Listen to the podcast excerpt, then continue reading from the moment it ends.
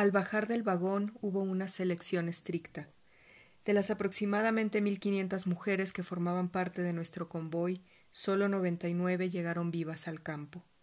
Nos despojaron de todo. Nos vimos desnudas, tatuadas, rapadas, brutalmente.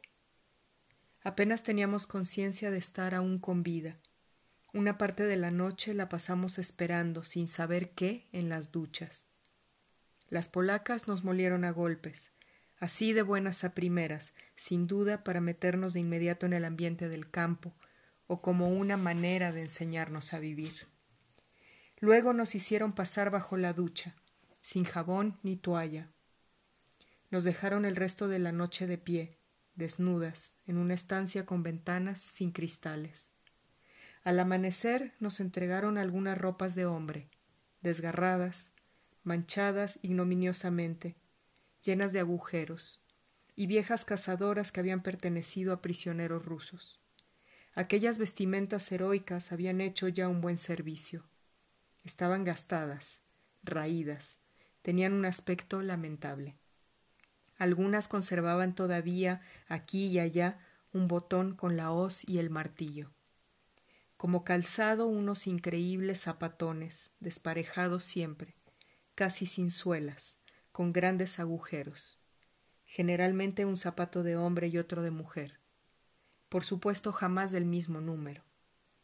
No podía dejar de encontrar siniestramente cómica aquella variedad. Antes de enviarnos al blog nos pintaron unas grandes cruces rojas en la espalda. Impresionaba al llegar al campo el tamborileo de la orquesta. Al principio de lejos, en sordina, luego más cerca. Una hubiera creído que se trataba de una tribu africana. Ahora regreso de comando, mientras pasamos frente a la orquesta, levantando la pierna izquierda a un mismo tiempo parecemos marionetas terriblemente gastadas. Es como una gran feria de ganado humano, interminables filas de mujeres rendidas que marchan como autómatas, siempre marcando el paso. Links, links. Con nuestras grandes cruces rojas en la espalda, parecemos unos pobres cruzados. Los primeros días, cuando nos hicieron acarrear piedras, me pareció haber renovado el antiguo gesto del esclavo en la época de los faraones.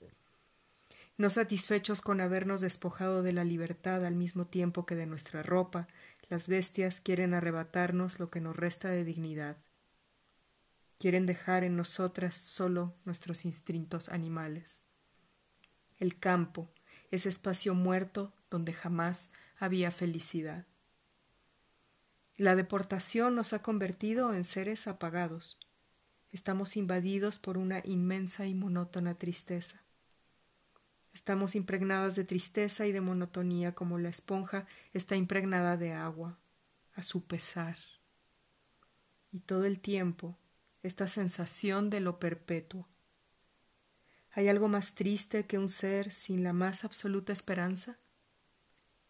Estábamos separadas del resto del universo parecíamos muertas ya.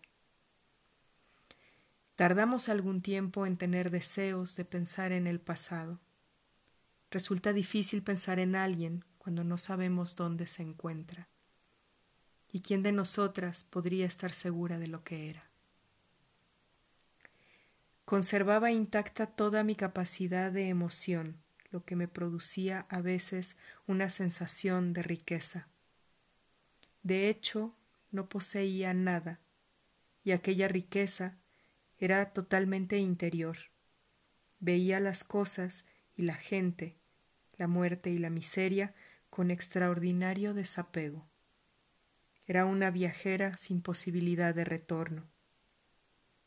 Anoche la pequeña Dora cantó y sentí que mi rostro se humedecía. Aquí solo los cielos nos parecen hermosos, pues únicamente ellos saben ser trágicos con grandeza. En la ducha, aquellas mujeres que habían alcanzado un grado de delgadez inconcebible, deformadas por el edema del hambre, con sus carnes flácidas y sus cabezas rapadas, habían perdido todo carácter femenino. Mirando aquel rebaño de mujeres desnudas, no podía dejar de pensar en las mujeres condenadas de Baudelaire. Un domingo de mayo, por la mañana, vinieron a buscar a cien mujeres a nuestro blog.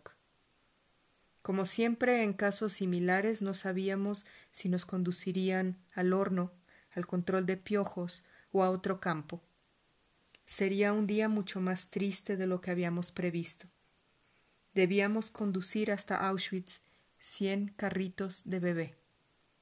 Los había de todo tipo, grandes, bajos, viejos, modernos, bonitos, pobres pero aún guardaban la tibieza de los bebés que habían cobijado y que acababan de ser quemados. Las almohadas conservaban la forma de sus pequeños cráneos. Aquí y allá colgaba un gorro, una manta bordada, un babero. Para hacer aquel trayecto habían elegido a cien mujeres, cien mujeres que eran madres o que hubieran podido serlo cien mujeres cuya razón de vida hubiera podido ser la maternidad.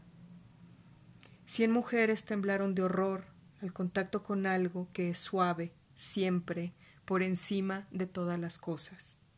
Cien mujeres tocaron el fondo del desamparo y de la desesperación.